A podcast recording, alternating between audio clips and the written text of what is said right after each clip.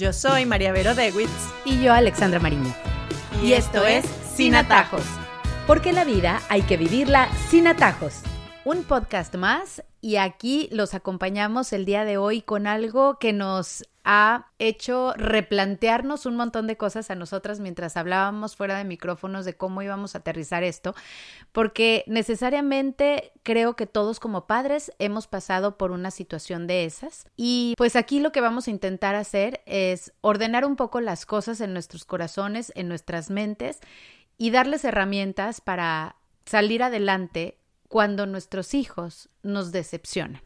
De eso se trata, porque qué difícil es creer o saber que tú trabajaste tanto en la educación de tu hijo y que confías y que crees, pero tal vez toman malas decisiones. Y es parte de madurar, es parte de crecer, es parte de salir adelante, de hacerse seres humanos, es parte de ser humano el equivocarse, el caerse y el volverse a levantar. Y a pesar de que todos nosotros y todo como padre nos dice, estamos ahí en las buenas y en las malas y te voy a acompañar en las buenas y en las malas, es inevitable ese sentimiento de decepción en el momento en el que vemos, oímos, sabemos, por su propia voz incluso, que cometieron un error o una falta que a nuestros ojos es grave, que nos hace sentir ese corazón roto y una decepción enorme y que de ahí nos recogemos para salir adelante y decir, ok, vamos juntos a salir de esto. Sí, yo creo que es humano aceptar que los hijos nos decepcionan a veces. Eh, hay gente que puede pensar, no, nada que haga mi hijo me puede decepcionar, yo lo quiero tanto. Y no, no es así. O sea, hay veces que se cometen errores, incluso que se cometen errores que nosotros pudimos prever, que les dijimos, que los educamos en eso y de repente hacen todo lo contrario. Y uno tiene también que tener la humildad de decir, es que esto me partió el corazón, porque yo pensé que esto no le podía pasar. Yo pensé que él era incapaz de molestar a un niño en el colegio y ser cruel con él, o yo pensé que él era incapaz de probar esta droga que tanto le hablé o le dije, o que cometiera este error con su novio cuando, cuando tanto hablamos de esto, ¿no? Entonces, yo creo que en primer lugar, tener mucha humildad de saber que todos cometemos errores, todos. Y nosotros también los cometimos y seguramente muchas veces decepcionamos a nuestros padres con nuestras decisiones, porque nadie es perfecto, ¿no?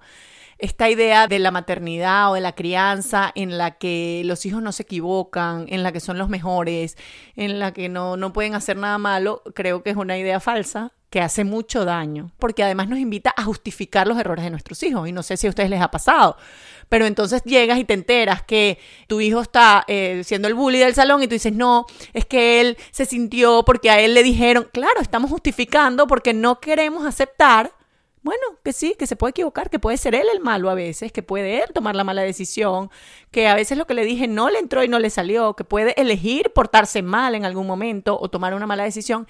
Entonces es mucho de humildad. Yo creo que para ser buenos papás hay que ser humildes. Primero, para aceptar nuestros errores y segundo, para aceptar los errores de nuestros hijos también. Bueno, eh, llega ese momento en el que nos dicen que algo hicieron de lo que nunca creíste capaz que fueran a hacer. Te lo cuentan. Y viene esa situación en la que te ponen, que te sientes muy agradecido porque tuvieron la confianza de, de decirte a ti como mamá o a ti como papá las cosas, pero te piden que no se lo digas a nadie. Cuando sabes que tu deber como padre es compartirlo con tu pareja, porque el otro papá pues tiene que saber lo que está sucediendo, pero al mismo tiempo no quieres defraudar la confianza que están depositando en ti. Y esto es muy común en el momento en el que se abren nuestros hijos a decirnos una falta grave. Entonces, ¿cómo lidiar con esa situación en la que tú quieres mantener ese canal abierto de confianza? Y, también te sientes con la obligación de compartir con tu pareja lo que está sucediendo en casa, porque es algo muy importante que sucedió, ¿no? Mira, yo creo que la confianza no vale todo.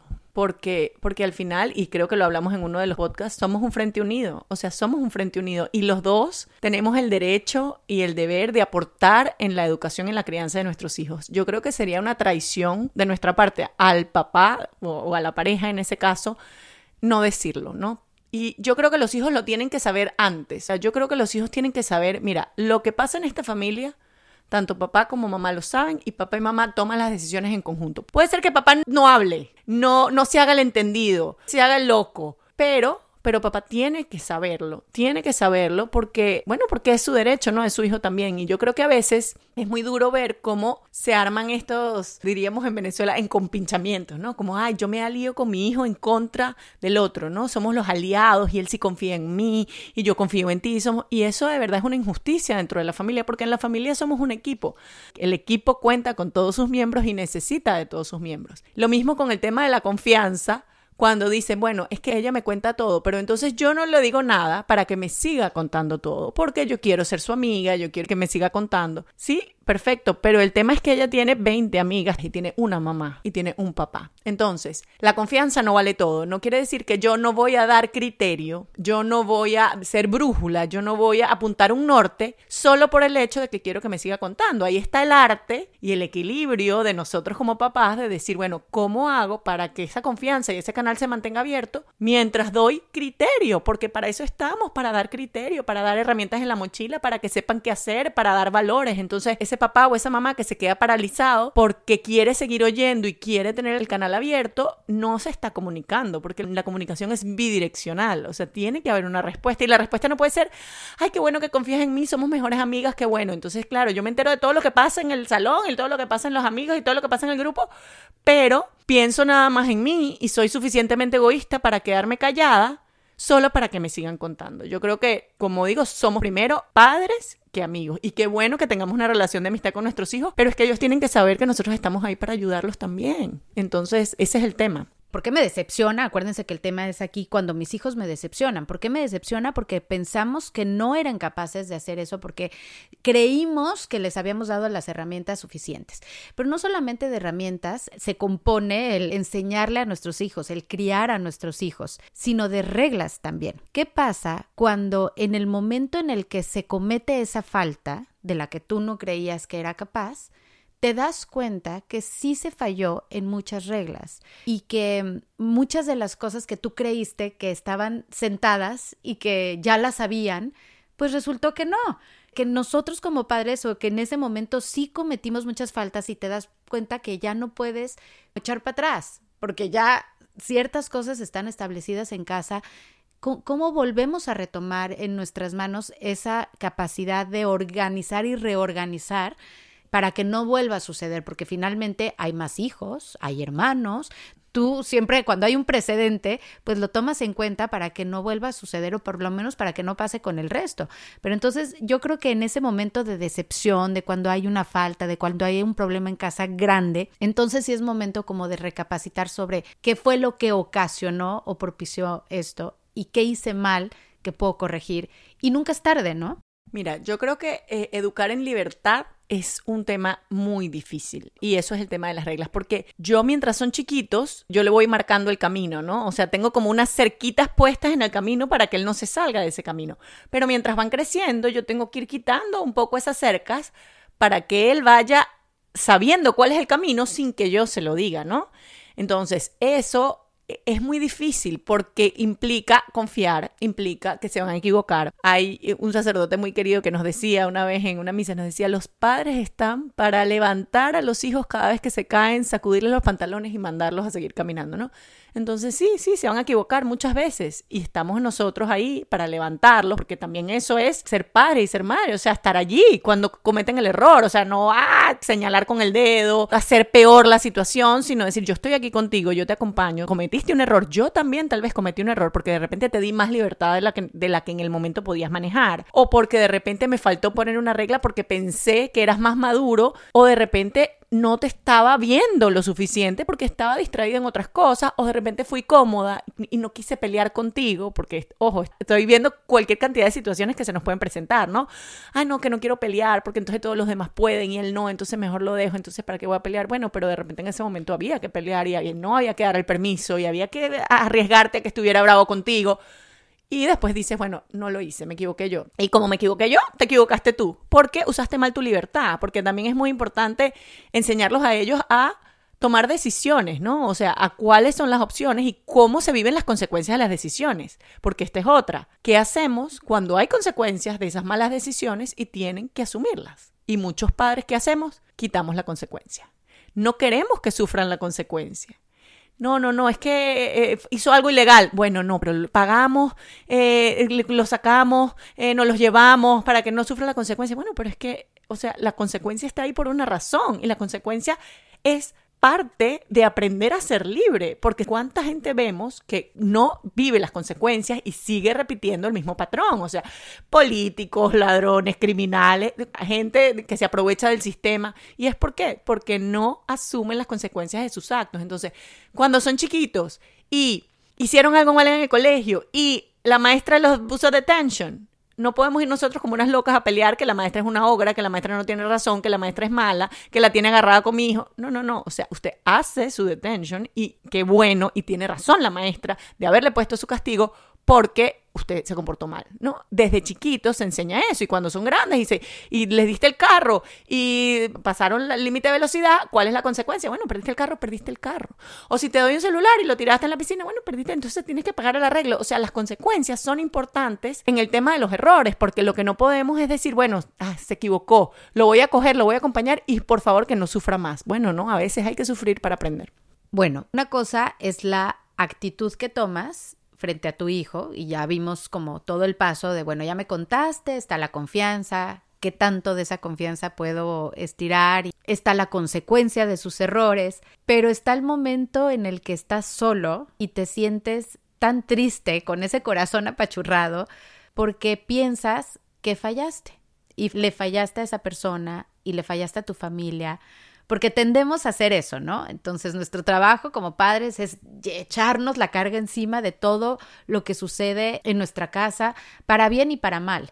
Entonces estás sola y es tan difícil como recoger esos pedacitos y decir, pues sí, sí me equivoqué, es muy, tal vez es sencillo tú y yo hablándolo acá, pero realmente hacerlo, ¿cómo nos cuesta a las mujeres sobre todo decir, ok, sí nos equivocamos todos, vamos a aprender, pero ese sentimiento y esa desazón te queda ahí y qué hacer y cómo transformarla en algo que sí es positivo, porque yo soy fiel creyente de que todo lo que nos pasa en la vida, bueno o malo, al final sí nos enseña y nos hace mejores personas. Entonces, ¿cómo transformar el momento a que sí sea algo positivo y tratar de ver el vaso medio lleno?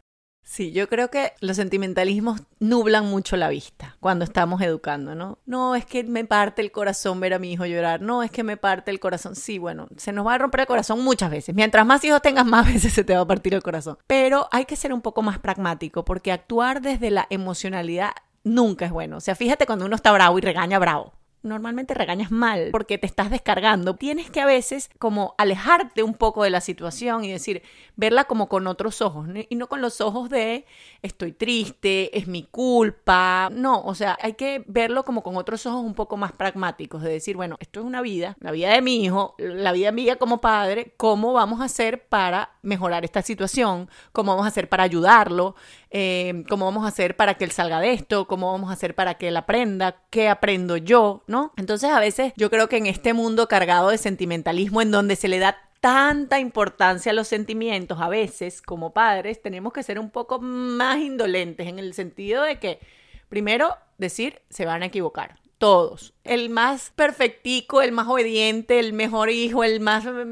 se va a equivocar y el segundo también, y, y todos se van a equivocar, ¿no? Entonces, y no necesariamente es mi culpa, ojo, o sea, a veces uno se da látigos y no necesariamente es culpa de uno, los errores de los hijos no necesariamente son culpa de los papás, porque nuevamente contamos con el tema de la libertad, que no la podemos dejar ahí, no son robotcitos que uno maneja a control remoto, o sea, la libertad está allí y así como nosotros fuimos libres para tomar nuestras decisiones y también para equivocarnos, ellos también están en eso, ¿no? Entonces, verlo como una realidad de la vida, ojalá los errores no tengan tantas consecuencias tan graves para su vida, porque eh, también es verdad que en el momento en el que estamos hoy, antes uno cometía un error en una fiesta y los que se enteraban eran los que estaban en la fiesta y los que se enteraron al día siguiente. Hoy en día te tomaron un video, te publicaron, no entras en la universidad, no, te, no, no puedes ser presidenta, no puedes ser... Bueno, o sea, es como que los errores tienen consecuencias mucho más graves y eso ellos lo tienen que saber, que están en una época en la que los errores son magnificados, en donde todo el mundo opina, en donde las redes sociales magnifican todo. Entonces, sin quitarles la esperanza, porque ojo, todo el mundo comete errores, a enseñarlos a pedir perdón, hablábamos del perdón, ¿no? De decir, bueno, si me equivoqué, pedirme perdón a mí o pedirle perdón a la persona con la que se equivocaron o la institución o lo que sea y levantarse con una nueva mirada nosotros primero, porque ese es el ejemplo que tenemos que dar como padres, ¿no? No quedarnos pegados en la culpa, en ahora, ya se nos dañó la vida, no, no, no, o sea, hay que seguir adelante, porque esa es la vida, esa es la vida, la vida es una serie de caídas y levantadas. Cuanto más rápido nos levantemos, más rápido podemos seguir caminando, entonces eso es lo que hay que enseñarle a nuestros hijos. Hablemos de expectativas porque también nuestras expectativas pueden ser muy altas.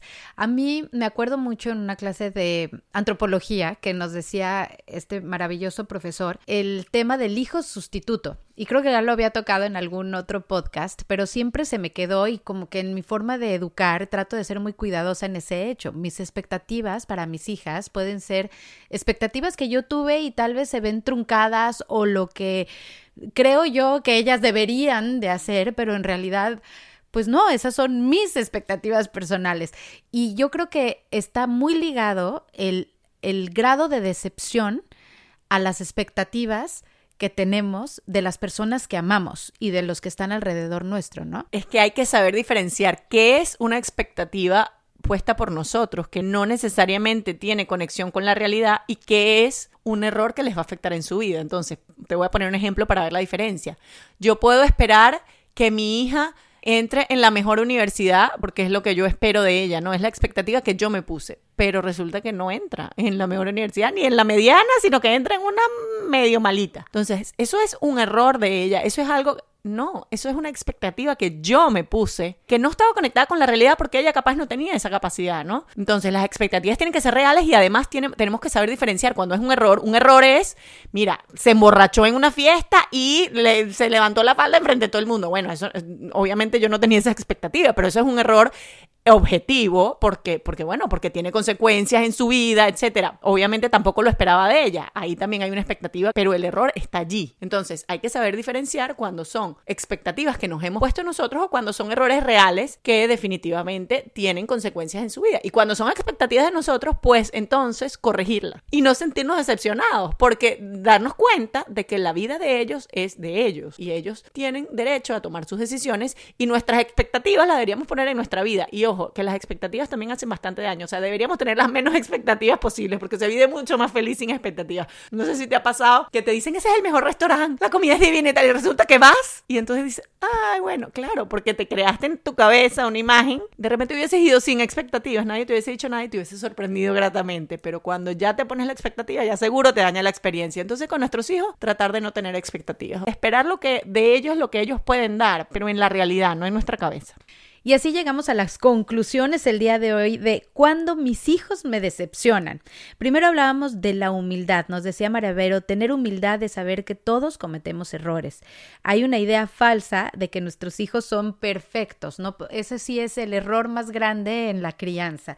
Pensar que nuestros hijos son perfectos. Siempre tener un frente común entre los padres. La familia es un equipo y cuenta y necesita con todos sus miembros para que funcione bien. Los padres debemos dar criterio la comunicación debe ser bidireccional. Cuando tienen confianza en nosotros, pero seguimos siendo padres, no sus mejores amigos, somos papás por encima de todas las cosas. Educar en libertad es muy difícil, implica confiar y cuando cometen errores hay que aceptar también nuestros propios errores como padres. Debemos enseñarles a asumir las consecuencias de sus errores. Los sentimentalismos nublan la capacidad de enseñar y de criar a nuestros hijos. Hay que ser más pragmáticos, eso es cierto. Ser conscientes de que vivimos en una época en en la que es fácil maximizar los errores y enseñarles que definitivamente tienen que ser más cautelosos justamente por eso. ¿A qué nos referíamos? Con las redes sociales, con una foto va mucho más allá de donde creemos. Hoy en día todo el mundo se entera. Y por último hablamos de las expectativas, tienen que ser reales, aterrizadas. Los errores son bien diferentes porque afectan la vida sí y aprenden, se levantan y siguen, pero no cambian las expectativas cuando estas son aterrizadas, cuando sabemos que son expectativas las más mínimas, como decía María Vero, porque pues son vidas ajenas a las nuestras en las que no podemos manejar muchas cosas. Y bueno, pues así los invitamos a que nos escriban a sinatajospodcast.gmail.com y también a que se suscriban a su plataforma de podcast favorito porque así cada vez que subamos un episodio les avisa y lo pueden escuchar rapidito. Yo soy Alexandra Mariño y yo María Vero Dewitz. Y, esto es Sin Atajos. porque la vida hay que vivirla sin atajos.